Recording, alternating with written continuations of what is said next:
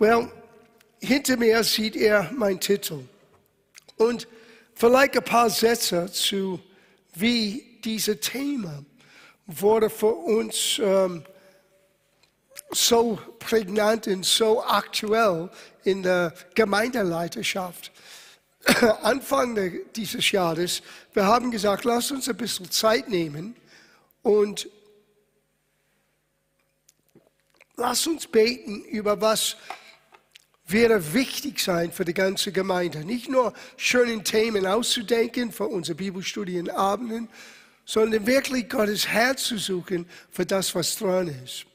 Und es war für mich an einem Samstag und ich habe den ganzen Nachmittag etwas studiert, was ich ausgearbeitet hat. Und ich habe diesen Titel für mein Thema unbesiegbar genannt. Und es war nicht nur über die Gemeinde, ich wollte ein bisschen provokant sein, weil ich weiß, wenn man hört unbesiegbar, man denkt gleich, ah, das muss ich hören, damit ich lernen kann, unbesiegbar zu sein. Well, das Thema, als ich das mit den Gemeindeleiterschaft auch mitgeteilt habe, das war wirklich absolut für jeder klar. Das ist, was dran ist für die Gemeinde, weil wir müssen lernen über Gottes Plan für die Gemeinde. Und es ist die Gemeinde, die unbesiegbar ist. Das kann ich euch jetzt im Voraus sagen. Aber lasst uns hier beginnen mit einigen Gedanken, was uns hilft zu merken, keiner von uns aus uns selber sind unbesiegbar. Ich gebe euch ein paar Schriftstellen dazu. 1. Korintherbrief, Kapitel 10, Vers 12. Deshalb seid vorsichtig. Gerade wer meint, er stehe, besondere Sieger, muss aufpassen, dass er nicht fällt. Manchmal wir können selbstsicher sein, auch in unser Vertrauen in Gott. Es ist doch ein bisschen mehr, wir stehen auf unserer eigenen Geistlichkeit, in eigenen Vertrauen, in Glauben und Wissen und man muss aufpassen. Du bist nicht unbesiegbar. Es gibt noch eine Schriftstelle, Galaterbrief Kapitel 6, Vers 1. Brüder und Schwestern, wenn sich einer von euch zu einer Verfehlung hinreißen lässt, sollt ihr, die ihr von Gottes Geist geleitet werdet, nicht der Person kaputt machen, nein, ihn liebevoll wieder zurückbringen. Seht aber zu, dass er dabei nicht selbst zu Fall kommt. Jeder soll dem anderen helfen, seine Last zu tragen. Auf diese Weise erfüllt er das Gesetz, das Christus uns gegeben hat. Und dieses Gesetz heißt, lieben einander, wie er uns geliebt hat. Ich habe festgestellt, es gibt nur eines, was unbesiegbar. Kein Land, keine Nation, äh, gar keine Armee, sogar der FC Bayern. Keiner ist unbesiegbar, außer das, was Gott baut. Und Gott baut die Gemeinde. Und wenn wir merken, dass die Gemeinde, die Gott sieht als unbesiegbar, wenn das für uns eine Priorität ist für unser Leben, dann sind wir involviert in etwas, was unbesiegbar ist. Es ist ein gewisser sicherer Boden, wenn wir gewurzelt sind und befestigt sind im Hause des Herrn. Na, nimm mein Wort nicht für das. Lass uns hören, was Jesus sagte. Das ist Matthäus Kapitel 16. Eigentlich, das war mein Text für die erste Gottesdienst am Sonntag. Ich glaube, das war der 2. Oktober 1982, vor fast 40 Jahren. Ich habe genau von diesem Text gepredigt werde ich wahrscheinlich auch nächsten Oktober diesen Text nochmal rausholen, aber wir holen es jetzt raus. Jesus hat eine Frage gestellt, sagte, Menschen sagen allerlei Dinge über mich, was sagt ihr? Und Petrus sagte folgendes in Vers 16, du bist der Christus, der Sohn des lebendigen Gottes. Und Jesus antwortete und sprach zu ihm, selig bist du Simon, Jonas Sohn, Denn Fleisch und Blut hat dir das nicht geoffenbart, sondern mein Vater im Himmel. Und ich sage dir auch, du bist Petrus und auf diesen Felsen will ich meine Gemeinde bauen. Und die Pforten der Hölle sollen sie nicht überwältigen. Na, die Hoffnung für alle übersetzt das so. Selbst die Macht des Todes wird sie nicht besiegen können. Ein unbesiegbare Gemeinde. Das ist, was Jesus baut. Na, wenn du das liest ein bisschen tiefer, er hat nicht gesagt, Petrus, auf dich werde ich die Gemeinde bauen, weil Petrus heißt übersetzt einen kleinen Stein. Jesus hat zwei unterschiedliche Worte benutzt. Du bist Petrus, du bist ein kleiner Stein, aber auf diesen Felsen, was war der Felsen? Die Offenbarung, wer Jesus wirklich ist. Er ist der Grundstein von dieser Behausung Gottes. Er ist der Eckstein, er ist der Cornerstone, wie man sagt auf Englisch. Und eine Offenbarung, wer Jesus ist, ist das, was die Gemeinde für jeden Menschen öffnet. Deswegen müssen wir das Evangelium verkündigen, weil wie können Menschen glauben, wenn sie nicht von ihm gehört haben? Weil der Glaube kommt durch das Hören. Aber wenn wir verkündigen, wenn Menschen hören und wenn Menschen ihr Herzen für ihn öffnen, dann öffnen sie, dass, dass Jesus einkommt, aber gleichzeitig wird diese Person in den Leib Christi hineingebracht. Und dieser Glaube an Jesus muss ausgelebt sein. Es ist nicht nur eine persönliche Entscheidung. Es ist ein, auch dein Platz zu finden, wo Gott dich haben möchte, wo er Gemeinde baut. Na, Gemeinde wird gebaut weltweit gleichzeitig. Sogar in München. Gemeinde wird gebaut. Das ist kein exklusiver Ort. Aber hier im Gospel Life Center, für uns, hier ist ein Ort, wo Gott baut. Na, Gott arbeitet an uns persönlich, aber Gott arbeitet an uns kollektiv als Gemeinde. Und es ist dieser kollektive Werk Gottes, die uns unbesiegbar macht.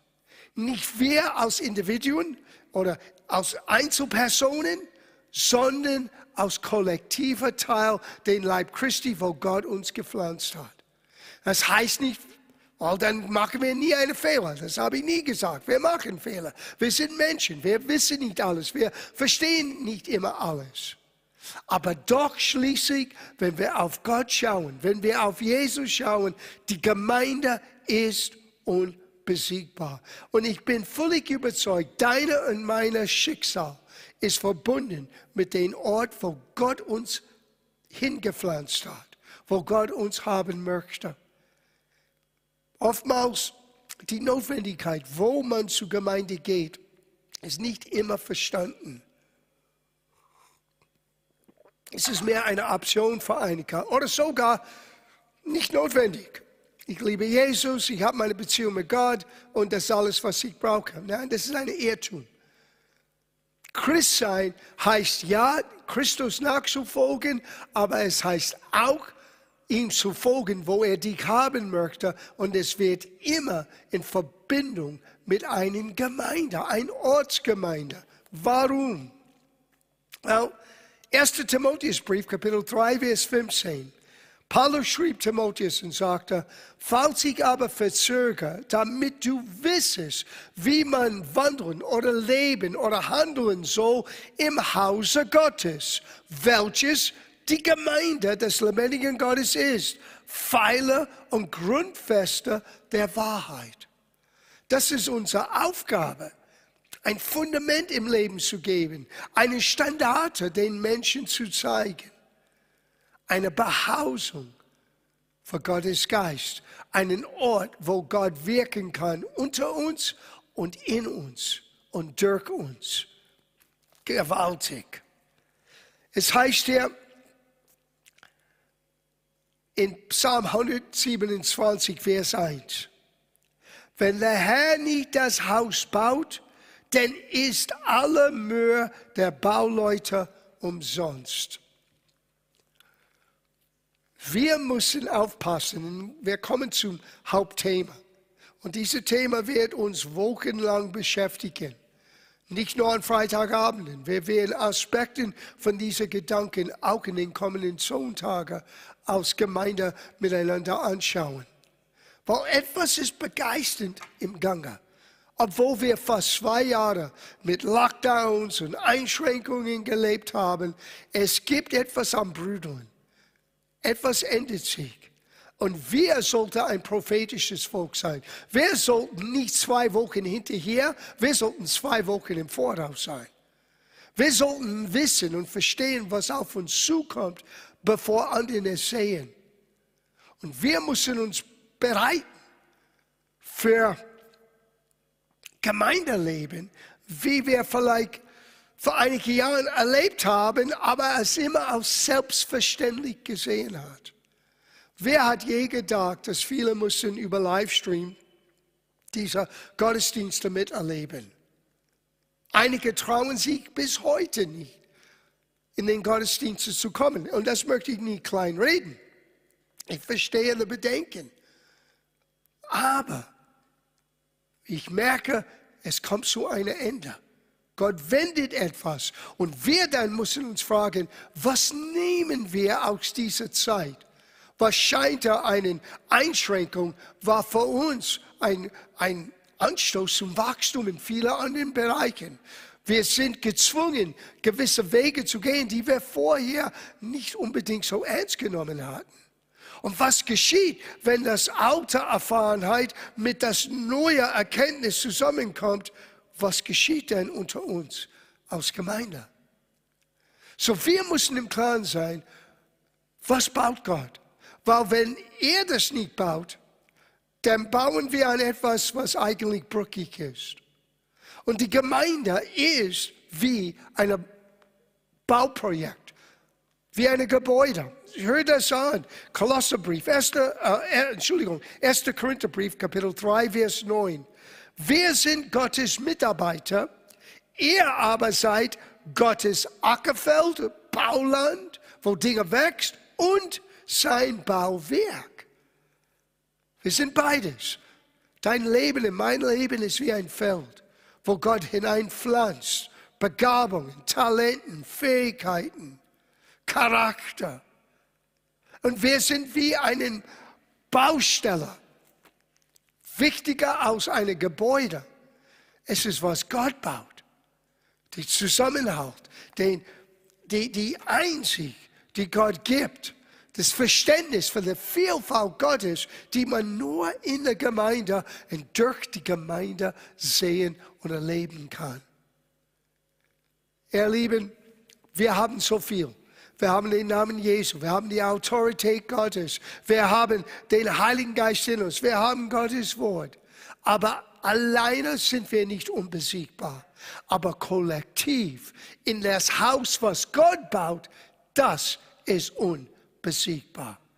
Und wenn unser Bauen, wenn uns als Gemeinde, wenn wir bauen auf Dinge, die brüchig sind, dann ist nicht Jesus schuld, dann sind wir schuldig. So ist es an die Zeit, wo wir reflektieren, was ist unsere Bausubstanz? Was setzen wir aus Prioritäten für uns als Gemeinde? Und das wollen wir gemeinsam miteinander anschauen. Weil, und das ist das Schöne, ich gebe euch etwas im Voraus. Jesus kommt für eine herrliche Gemeinde. Nicht eine Gemeinde, die gerade am Überleben ist. Nicht eine Gemeinde, die vielleicht gerade es geschafft hat. Nein, eine starke, herrliche Gemeinde. Ja, wo habe ich das gehört? Lass uns das zusammen lesen. Epheserbrief, Kapitel 5. Und es ist hineingesetzt in eine Aussage über die Beziehung zwischen einem Ehemann und einer Ehefrau. Paulus möchte aber etwas andeuten zwischen den Mann und Frau, ja, aber zwischen Christus und die Gemeinde. Und hör, was er sagte. Das ist Vers 25, Epheserbrief, Kapitel 5.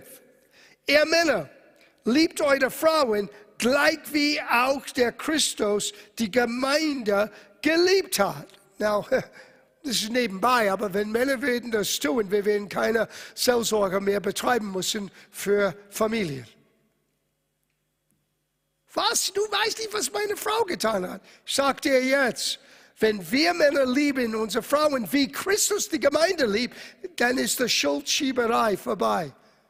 Jesus liebte uns bedingungslos. Das ist nur nebenbei, alle Männer da draußen, Männer hier drinnen, ich inklusiv. Ist ein bisschen herausfordernd. Er hat sich so geliebt und sich selbst für sie hingegeben hat, damit er sie, now hört es gut zu, damit er sie heiliger, nachdem er sie gereinigt hat durch das Wasserbad im Wort, damit er sich selbst darstelle aus einer Gemeinde, die herrlich sei, so dass sie weder Flecken noch Runzeln noch etwas Ähnliches habe, sondern dass sie heilig und tadellos sei. Möchtest du wissen, was Gott tut? Das ist, was er tut. Er macht aus dich und mich eine herrliche Gemeinde, ein Teil von einer herrlichen Gemeinde. Und wie tut er das?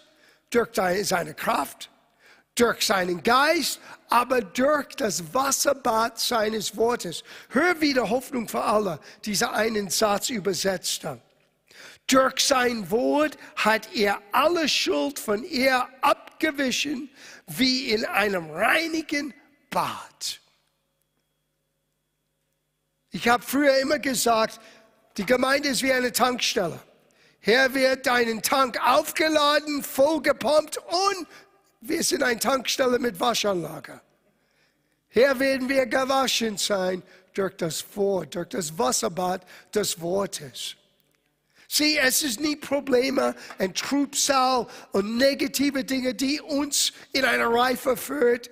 Es ist die Bereitschaft, Gottes Weisheit, Gottes Erkenntnis, Gottes Wort anzunehmen. Jesus hat das so gesagt in Johannes 15, Vers 3. Ihr seid schon rein um das Wortes willen, das ich zu euch geredet hat, habe. Es ist das Wort. Deswegen Felsenfest ist für uns so ein wichtiger Bestandteil von unserem Gemeindeleben. Weil das Wort hilft uns zu wachsen, Gott besser zu kennen, aber es reinigt uns, weil Jesus kommt für eine herrliche Gemeinde und du und ich, wir gehören dazu. So, lass uns etwas anschauen, weil wir müssen zurückkommen mit dieser einen Aussage. Und ich denke, jeder Pastor irgendwann muss diese Frage sich selber stellen und mit seiner Gemeinde irgendwie beschäftigen. Warum wachsen wir nicht? Warum wachsen wir nicht? Wie viele Gemeinden scheinen, dass sie nicht wachsen? Well, ich habe das aufgeschrieben. Ich weiß nicht, wie viel Gemeindewachstum, Seminare oder Konferenzen ich erlebt habe mit dem Thema Church Growth oder wie kann ich lernen, damit meine Gemeinde wächst. Aber die Wahrheit ist, wir können nie und nimmer Wachstum selbst hervorbringen. Denn Wachstum kommt nur von Gott. Oh, okay. Jesus hat einmal in Markus Kapitel 4, und es lohnt sich, das ganze Kapitel anzuschauen. Wir schauen nur einen Aspekt an. Aber Jesus hat einmal erklärt, wie es ist für uns als Menschen. Er hat dieses Gleichnis gegeben, gegeben von das Wort, der Same des Wortes, die gepflanzt sein kann in den Herzen von uns Menschen. Und er gab vier unterschiedliche Arten von Boden. Hartherzig, den einen, wo es keine Wurzel gab, der eine, der von den Umständen schnell abgelenkt ist und den einen mit gutem Boden. Sieh, es ist nie Gott, der bestimmt, ob wir wachsen und Frucht hervorbringen oder nicht. Wir sind verantwortlich für welche Substanz, welche Art von Herzen haben wir. Aber ein bisschen später, nach diesem Gleichnis, Jesus hat eine Ergänzung gemacht. Das ist Vers 26. Mit dem Reich Gottes ist es so. Wie wenn ein Mensch den Samen auf die Erde werft und schläft und aufsteht, Nacht und Tag und die Same keimt und geht auf, ohne dass er, der Bauer, es weiß. Denn der Erde trägt von sich selbst Frucht. Der Bauer versteht nicht, wie es wächst, er weiß nur, es wird wachsen. Und so ist das mit Gottes Wort. Du musst nicht verstehen, wie es Wachstum hervorbringt. Du musst es nur in deinem Herzen hineinpflanzen. Und dein Mühe und deinen, dein Bestes geben, es auszuleben. War ein Hürde des Wortes und kein Täter des Wortes, well, er ist einer, der selbst betrogen hat oder selbst belogen hat. Wir müssen lernen, das Wort zu hören und zu tun. Aber dieses Gedeihen, das Wachstum kommt nicht von uns. Paulus hat es so gesagt. 1. Korintherbrief, Kapitel 3, bis 5 und 6. Hier in der Gemeinde war ein bisschen strittiger Punkt. Einige hatten ihre Vorliebe, es ist nicht so viel aus, nicht so anders als heute. Einer sagt, ich höre nur gerne die Kassetten oder den CDs von Petrus. Und dann sagen, nein, ich möchte den super Predigen von Paulus hören. Anderen sagen, nein, ich brauche nur die Lehre von Apollos. Und die Gemeinde war gespalten. Und hör, was Paulus sagte. Wer ist denn Paulus? Das ist Vers 5. Und wer ist Apollos? Was sind sie anders als Diener, durch die ihr gläubig geworden seid, und zwar, wie es der Herr jenem gegeben hat? Ich habe gepflanzt, Apollos hat begossen, Gott hat aber das Gedeihen gegeben. Und das ist das Ausschlaggebende.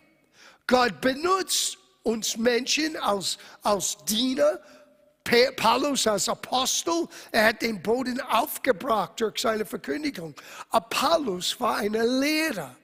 Und diese Lehrgabe begießt. Das ist wie, wenn Wasser wird über den Samen ausgegossen, damit es keimen kann, damit es Wachstum haben kann, damit es Frucht hervorbringen kann. Aber das Gedeihen kommt von Gott. Es ist nicht der Bauers Aufwissenheit, der den Samen hervorbringt, eine Ernte hervorbringt. Das Leben ist in der Samen. Weil der Samen hier ist Gottes Wort. Das Leben ist in sein Wort. Und wie die Gemeinde wächst, genauso wie wir wachsen, ist Gottes, ist Gottes Sache. Er gibt das Gedeihen. Wir müssen nur den richtigen Rahmen Bedingung schaffen. Jetzt kommen wir ein Stück näher zu unserem Hauptthema. Was sind die richtigen Rahmenbedingungen für Wachstum? Wenn nur Gott gibt Wachstum, gibt das Gedeihen, was erwartet er von uns? Was erwartet er von uns, nicht nur in der Gemeindeleidenschaft, sondern von uns als Christen mit unserem Verständnis über wie wichtig für ihn der Gemeinde ist. Die Ortsgemeinde ist nicht nebensächlich. Es ist das Pfeiler, das Fundament der Wahrheit in der Gesellschaft. Sie, jede Ortsgemeinde ist ein siegbarer Beweis von den unsiegbaren Leib Christi weltweit. Du kannst nicht alle Christen weltweit gleichzeitig sehen, aber du kannst den einen Ort sehen. Du kannst von einem Ort aus Menschen zeigen, die Liebe und Güte und Größe Gottes. Und wenn Menschen in die Gemeinde kommen, sollten sie seine Güte, seine Liebe, seine Größe erfahren. Das ist unsere Aufgabe. Und es ist nicht nur die Aufgabe von einigen, die sogenannten Leiter. Es ist unsere aller Verantwortung, dass wir beginnen zu begreifen, was baut Gott? Und wo spiele ich eine Rolle in dieser Behausung? Wo ist mein Platz in das, was Gott baut? Und für uns alle ist es wichtig zu wissen, Wenn Gott gibt das Gedeihen, wir brauchen nur die richtige, die richtige Erde, die richtige Bausubstanz, die richtige Rahmenbedingung, wenn ich das so sagen kann, damit Gott das Gedeihen schenken kann. Na, ich habe vor langer Zeit etwas entdeckt in Sprüche. Das möchte ich jetzt gleich. Wir springen rüber zu Sprüche, dann gehe ich zurück in meine Notizen, wo ich weitergehen möchte. Aber wir müssen das voraus lesen. Das ist Sprüche Kapitel 9. Es heißt hier, Frau Weisheit des Weisheits, Frau Weisheit hat ein Haus gebaut. Now, wir sind die Behausung Gottes. Wir sind die Ackerfeld Gottes genannt.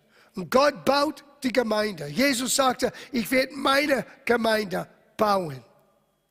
Die Gemeinde im Alten Testament war ein Geheimnis, sehr selten erwähnt. Als er sagte, ich werde meine Gemeinde bauen, ich bin völlig überzeugt, dass die Aposteln, die es hörten, haben nicht wirklich verstanden, was er meinte.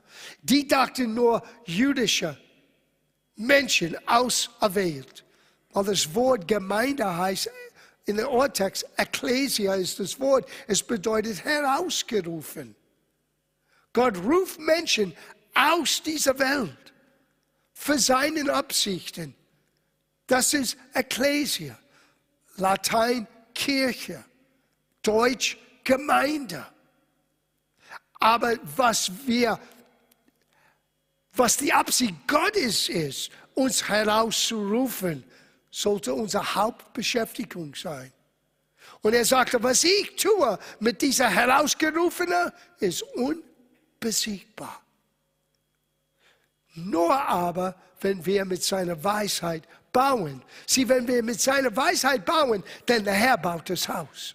Wenn wir mit unserer Weisheit bauen, wenn wir nach unserem Programm oder unserem Bauchgefühl gehen, well, wir haben keine Garantie, es wird bestehen. Aber wenn du Weisheit hast, vergesse nicht, Jesus in 1. Korintherbrief, Kapitel 1, ist unsere Weisheit genannt. So jedes Mal, wenn du in Sprüche liest, Weisheit, wer Weisheit findet, das ist Jesus. Er ist unsere Weisheit geworden. Er ist den Zugang zu diesen tiefgehenden Weisheit Gottes. So, hör, was Frau Weisheit zu sagen hat. Frau Weisheit hat ein Haus gebaut. Und es hat, sie hat es mit sieben Säulen ausgestattet. Sieben Säulen. Die Schlachtübersetzung sagt, sie hieb ihre sieben Säulen aus. Und hier ist das Geheimnis. Die sieben Säulen der Weisheit für die Behausung Gottes wirst du nicht aus Nummer 1, 2, 3, 4, 5, 6, 7 aufgelistet finden. Du musst sie herausheben. Du musst sie herausarbeiten. Du musst entdecken. Sprüche redet von wer Weisheit findet. Es ist nicht von uns weggeborgen, aber es ist für uns. Aber wenn wir nicht bereit sind zu arbeiten, wenn wir nicht bereit sind hineinzugraben, dieser Säulen zu entdecken. Wir können sie verpassen. Wir können denken, okay, die Art und Weise, wie man eine coole Gemeinde bauen kann, wo viele Menschen kommen, ist, wir wollen alle cool sein. So wir alle werden cool gekleidet und wir machen alle coole Dinge und vielleicht das ist das Geheimnis. Und du kannst eine gewisse Maß an Erfolg haben, aber ist das die Weisheit Gottes? Ich habe festgestellt, um die sieben Säulen von Weisheit zu finden, ich musste hineingraben in Gottes Wort, um wirklich absolut sicher zu sein, dass was wir als sieben Prioritäten haben als Gemeinde, ist die Weisheit Gottes und nicht jemands kluge Idee. Weil Wachstum kommt nur von Gott. Gott gibt es Gedeihen. Und Gott wird sein Haus bauen, so wenn wir bauen mit seiner Weisheit, es wird wachsen. So, wo habe ich den sieben Säulen für Gemeindewachstum entdeckt? In zwei Dinge. Das große Gebot und der große Missionsbefehl. sind wahrscheinlich die wichtigsten Aussagen, die Jesus uns gegeben hat. Und in diesen zwei Aussagen, ich habe sieben Säulen der Weisheit für die Behausung Gottes entdeckt. Zuerst lesen wir den sieben. Oder wir lesen zuerst den, den erste, der große Gebot und den Missionsbefehl und dann holen wir die sieben raus.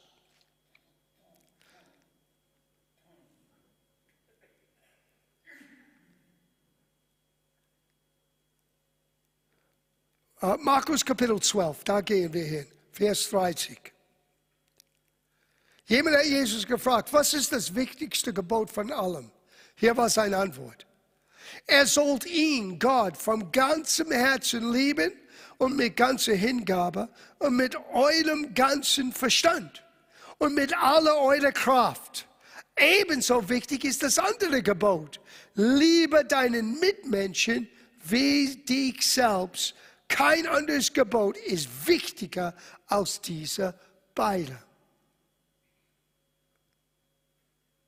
Der zweite große Missionsbefehl, Abschnitt, Matthäus Kapitel 28. Vers 18. Mir ist gegeben aller Macht im Himmel und auf Erden. So geht nun hin und macht zu Jungen alle Völker und tauft sie auf den Namen des Vaters, des Sohnes und des Heiligen Geistes und lehrt sie alles halten, was ich euch befohlen habe. Und siehe, ich bin bei euch alle Tage bis an das Ende der Weltzeit. Amen. In die zwei Passagen für mich habe ich sieben Säulen rausgeholt. Ich möchte das mit euch an dieser Stelle teilen. Man könnte das so sehen aus Rahmenbedingungen. Es ist genauso, wie ich erlebe bei mir zu Hause. Ich habe vorne an mein Haus eine gekletterte Rose. Now, die, ich kann die Rosen nicht zwingen zu wachsen. Aber ich kann gewisse Dinge tun. Ich kann der richtige Dünger, ich kann sie zurückschneiden, wenn sie es brauchen. Ich kann die Läuse wegnehmen, wenn sie versuchen, meine Rosen irgendwie zu beschädigen. Ich kann den Rahmenbedingungen schaffen, aber die Rosen wachsen, weil Gott hat in den Samen Leben hineingepflanzt. So ist das für uns.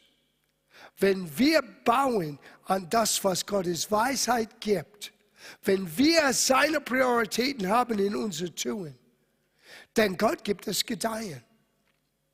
Und wir müssen unsere Aufgabe erfüllen, indem wir den Rahmenbedingungen als Prioritäten haben für unser Leben.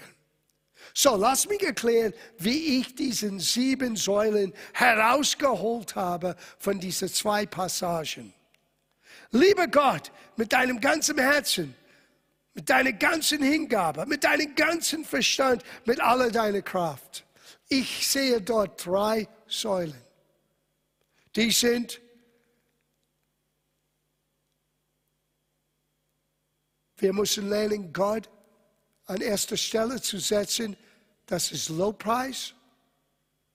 Das heißt, ich muss lernen, Gottes Angesicht zu suchen. Das ist Gebet. Ich muss bereit sein, Gott zu ehren mit alles, was ich bin und alles, was ich habe. Das ist meine Geberfreudigkeit und es ist nicht nur Geld. Das ist die Bereitschaft, großzügig zu sein mit alles, was Gott mir anvertraut hat. In der nächsten Satz, wo er sagte, und liebet eure Mitmenschen, wie er dich selber liebt, da sehe ich so ein wichtiger Bestandteil, so ein wichtiger Säule, dienen. Die Bereitschaft, anderen zu helfen. So, wir haben Anbetung, wir haben Gebet, wir haben Geben, wir haben Dienen. Dann gehen wir zu dem großen Missionsbefehl. Gehe hin in alle Welt. Wir müssen bereit zu gehen. Wir müssen bereit sein zu senden. Wir müssen bereit sein zu unterstützen. Wir müssen bereit sein, eine Priorität zu haben, dass Menschen das Evangelium bekommen können. Sei es in unser Jerusalem, Feldkirchen, Judäa, Großstadt München, Samaria, ganz Bayern und bis hin zu Pakistan, bis hin zu Afrika, bis hin zu Nordamerika, Südamerika, wo immer der Herr einer von uns sendet. Mission sehe ich als ein Säule, der fünfte Säule. Und er sagte, und wenn du gehst und verkündigst, mache zu Jünger aller Völker. Eine Übersetzung sagt, indem du sie lehrst. Der Verkündigung das Evangelium, Menschen hören über Jesus, aber die Lehre, Menschen werden erklärt, was er für uns getan hat und wie wir unser Leben anders gestalten können. So, wir haben nicht nur Mission im Gehen, wir haben auch Jüngerschaft, Lehren. Und Jüngerschaft ist, in, in Englisch, das Wort ist Disciple. Und in das Wort Disciple ist das Wort Discipline, Disziplin. Wenn man das Wort Gottes hört, wenn man Lehre von Gottes Wort bekommt, man beginnt selber sein eigenes Leben zu sehen und du beginnst zu sehen, wie dein Leben sein kann, wenn du Gottes Helfer in dein Leben empfängst. Wenn du sagst, Gott, helf mir. Ich bin so, meine Gewohnheiten, meine Kultur, aber nimm mich und mach mich so, wie du mich haben möchtest. Das kostet eine gewisse Disziplin. Ein junger Jesu ist einer, der diszipliniert ist, um in Gottes Wege zu gehen. Manchmal, wir müssen das Schweinehund in uns ganz einfach überwinden. Manchmal wir müssen bereit sein, die Bequemlichkeit beiseite zu schieben. Den Egoismus, den Selbstsüchtigkeit. All das wird uns hindern, all das zu sein, was Gott in uns sieht. Aber Gott sieht uns völlig anders. Und wenn wir beginnen, seinen Blick für uns zu bekommen, und das bekommst du hier, in dieser Art vom Spiegel. Gottes Wort ist wie ein übernatürlicher Spiegel. Du schaust hinein und du siehst nicht dein Bild, du siehst, wie dein Bild sein kann. Ist jemand in Christus, ist ein neuer Kreatur. Das Alte ist vergangen. Siehe, mach dein Auge auf, es ist alles neu geworden. Was heißt das? Du beginnst zu merken, wie Gott dir das Potenzial gegeben hat. Sieh, du bist Gottes Ackerfeld. Und wenn du Samen von seinem Wort wird gepflanzt in dir, es beginnt Frucht hervorzubringen. Aber du musst es auch Rahmenbedingungen schaffen. Die Gemeinde ist der Ort, wo dieses Wort kann nicht nur gepflanzt sein, es kann begossen. Es kann Dünger bekommen. Es kann, die Läuse können weg, den Unkraut kann weggenommen sein. Und wir persönlich, wir wachsen. Aber wir kollektiv, wir bauen auf Säulen, die Gottes Weisheit gibt. Wir bauen auf Gebet. Wir bauen auf Anbetung. Wir bauen auf Geberfreudigkeit. Wir bauen auf Jüngerschaft und Lehre. Wir bauen auf Mission und Gehen. Wir bauen das Letzte, was er sagte, und taufe sie. Oh, das ist interessant. Ich habe das neulich von einem Pastor in Amerika gelesen. Und äh, sein Name ist sehr bekannt, Rick Warren. Und ich habe das nie so gesehen, wie er das gesehen hat. Und ich fand es faszinierend. Er sagte, Taufe ist mehr als nur den Tat, dass wir jemanden im Wasser taufen. Taufen im Wasser ist wichtig. Aber die Bibel redet von mehreren Taufen. Das allerwichtigste Taufe ist nicht der Wassertaufe. Entschuldigung, nicht der Wassertaufe. Es ist der Taufe im Leib Christi. Wenn ein Mensch zu Jesus kommt, er wird im Leib Christi vom Heiligen Geist getauft. Wir sind alle in einem Leib vom Heiligen Geist getauft. Und Rick Warren sagte, Taufe für ihn ist Integration. Es ist, und es hat für mich den, den ganzen Bild geöffnet. Ich meine, wenn wir jemanden ins Wasser hineinführen, die deklarieren, mein altes Leben ist vorbei und ich komme aus dem Wasser und ich bin ein neuer Mensch, weil dieser neue Mensch war von Gott vorherbestimmt, in einer Gemeinde zu sein, wo sie integriert sein soll. Und diese Integration heißt, deinen Platz zu finden, deine Begabung zu entdecken, die Bereitschaft, auf diesen sieben Säulen in deinem Leben auch aufzunehmen. Es sind nicht sieben Programme. Wir machen ein Programm von Gebeten, wir machen ein Programm von, no, es ist Lebensstil.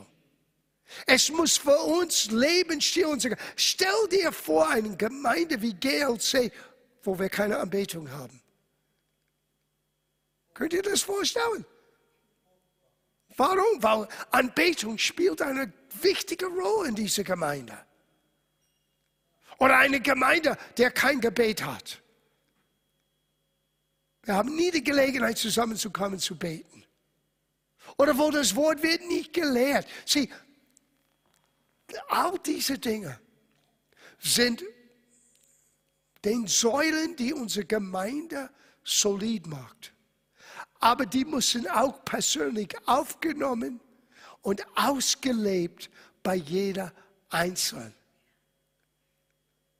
Und was, wisst ihr, was geschieht? Nicht nur Gemeinde wächst, sondern wir persönlich wachsen. Wir wachsen mit. Wir wachsen mit dem ganzen Boden, die fruchtbar ist, weil das Wort am Wirken ist. plötzlich die Lehre von Gottes Wort und die Zeit in Anbetung, was viel mehr ist als die Lieder, die wir singen am Sonntag. Anbetung ist ein Lebensstil. Gott zu ehren mit deinem natürlichen, ganzen Sein. Sieben Tage der Woche. Wir kommen dorthin. Wir werden das alles, jeder einzelne von diesen, in den kommenden Wochen werden wir unter der Lupe halten. Heute Abend, ich wollte nur ein Fundament legen. Heute Abend wollte ich nur einen Blick geben, für was Gemeinde, was Gemeinde ist, auf was wir bisher gebaut haben und wie Gott unser aller Verständnis für das, was er baut, in uns noch größer und lebendiger machen möchte. Ich möchte Teil von dieser unbesiegbaren Gemeinde sein. Ich weiß, dass ich, John, ich bin nicht unbesiegbar. Ich weiß, dass ich fallen kann. Ich weiß, dass ich meine Ecken in Kanten habe, wo Gott mir hilft und wo ich am Arbeiten bin. Aber ich möchte trotz meiner menschlichen Begrenztheit in dieser begrenzenlosen, unbesiegbaren Gemeinde von Gott gefunden sein. Aktiv sein. Am Wirken sein. Ich möchte einen Anteil haben an alle diese sieben. An Anbetung, an Gebet, an Lernen von Gottes Wort, an Geberfreudigkeit, an Mission Sei es, dass ich gehe oder wir senden jemand anderen. Und ich möchte helfen, dass der Begriff Taufe ein viel breiteres Verständnis für uns alle gewinnt. Wichtig, du, du musst getauft sein im Leib Christi, sonst kannst du nicht von neu geboren sein. Und es ist auch ein richtiger, wichtiger Glaubensgehorsamschritt, im Wasser getauft zu sein, zu deklarieren, dass du jetzt zu Jesus gehörst. Aber nicht nur das, du musst dich integrieren lassen in den Leib Christi. Integration ist so wichtig, dass jeder seinen Platz findet. dass niemand das Gefühl hat, ich bin ausgeschlossen. Und dass wir nicht einander miteinander vergleichen. Wir müssen merken, dass Gott hat in jeder Einzelnen etwas Besonderes hineingelegt. Und wenn wir diese Rahmenbedingungen schaffen, Gott gibt Gedeihen. Gott gibt Gedeihen. Obwohl wir keinen Wachstum hervorbringen können, als Mitarbeiter Gottes sind wir verantwortlich, die Rahmenbedingungen für Wachstum zu schaffen. Die richtige Schlussfolgerung zu diesen Tatsache ist, wenn wir wissen, was die richtigen Rahmenbedingungen sind, dann können wir unsere Prioritäten setzen. Wenn ich weiß, dass die sind den tragenden Säulen. Das heißt, die allerwichtigsten Säulen in dieser Behausung sind diese sieben. Denn plötzlich alles andere ist zweirangig. Es heißt nicht, es ist verkehrt oder falsch, aber es ist nicht die Hauptpriorität. Wenn wir müssen Prioritäten setzen, was sind sie? Gebet, Anbetung, das Wort, Bereitschaft zu geben von das, was Gott uns gegeben hat, zu gehen, Mission in Herzen zu haben, Jüngerschaft, Integration, was Taufe beinhaltet. Und wenn wir an das bauen, wenn wir das als Prioritäten haben, dann sind wir auf soliden Boden. Im Abschluss, ich möchte euch zeigen in Apostelgeschichte Kapitel 2, wie der Ohrgemeinde das ausgelebt hat. So cool. Es ist Apostelgeschichte Kapitel 2, Vers 42. Das ist die Babygemeinde, gerade neu geformt. Pfingsten ist gerade passiert. Und sie blieben beständig in der Lehre der Apostel und in der Gemeinschaft und im Brotbrechen und in dem Beten. Es kam aber Furcht über alle Seelen und viele Wunder und Zeichen geschaffen durch die Apostel. Alle Gläubigen waren aber beisammen und hatten alle Dinge gemeinsam. Sie verkauften die Güter, Besitztümer und verteilten sie unter alle, je nachdem einer bedürftig war. Und jeden Tag waren sie beständig und einmütig im Tempel und brachten das Brot in den Häusern nahmen die Speise mit Verlocken und in Einfalt des Herzens und lobten Gott und waren angesehen bei dem ganzen Volk. Der Herr aber tat täglich die Gemeinde der Herr aber tat täglich die zur Gemeinde hinzu, die gerettet wurden. Gott gibt Gedeihen. Wie ist die Gemeinde gewachsen? Die blieben in Gottes Wort, Jüngerschaft. Die blieben in Gebet. Die blieben in Lobpreis, die lobten Gott. Die waren großzügig mit ihren Finanzen und mit ihren Gaben die dienten einander, damit keiner einen Mangel hatte. Jeder wurde integriert in der ganzen Familie. Und die gingen aus, hatten Gunst bei den Menschen und Gott hat täglich Gemeindewachstum gegeben. Ich habe euch gerade jetzt unsere zukünftige Geschichte vorgelesen. So ist der Plan und Absicht Gottes. Und wenn wir mehr und mehr diesen sieben Säulen verinnerlichen, in Besitz nehmen, zu unser eigenen machen und nicht nur verstehen aus das Ganze, sondern etwas, was ich in mein Leben lernen und ausleben kann kann lernen zu beten, kann lernen, Gott zu preisen. Ich kann lernen, ein großzügiger Mensch zu sein. Ich kann lernen, für anderen zu beten, die ausgesandt sind und auch zu beten, Gott benutze mich. Lass mich an den Menschen erzählen von das, was du in mein Leben getan hast. Und Ausschau zu halten, wie kann ich helfen, dass andere Menschen werden integriert in was Gott tut. Ich glaube, was vor uns steht, ist so begeisternd. Aber wie Jesus sagte, sage ich am Ende, wer Ohren hat zu hören, soll er hören. Wir können die Situation im Natürlichen anschauen und sagen, aber John, es hat sich noch nicht wirklich verändert. Oder wir können ein prophetisches Blick schauen und sagen, wir bereiten uns jetzt vor für das, was kommt.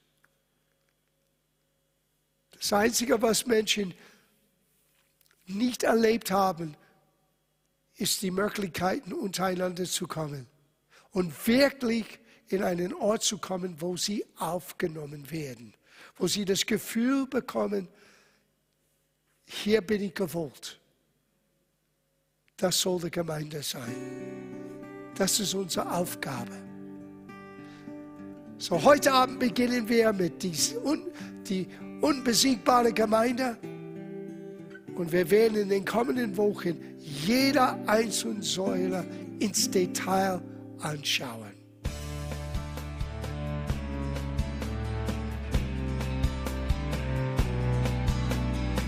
Liebe Zuhörer, das war ein Ausschnitt eines Gottesdienstes hier im Gospel Life Center. Auf unserer Website www.gospellifecenter.de können Sie die Notizen für diese und andere Predigten nachlesen und sich über die Arbeit von Gospel Life Center informieren. Wir wünschen Ihnen Gottes Segen.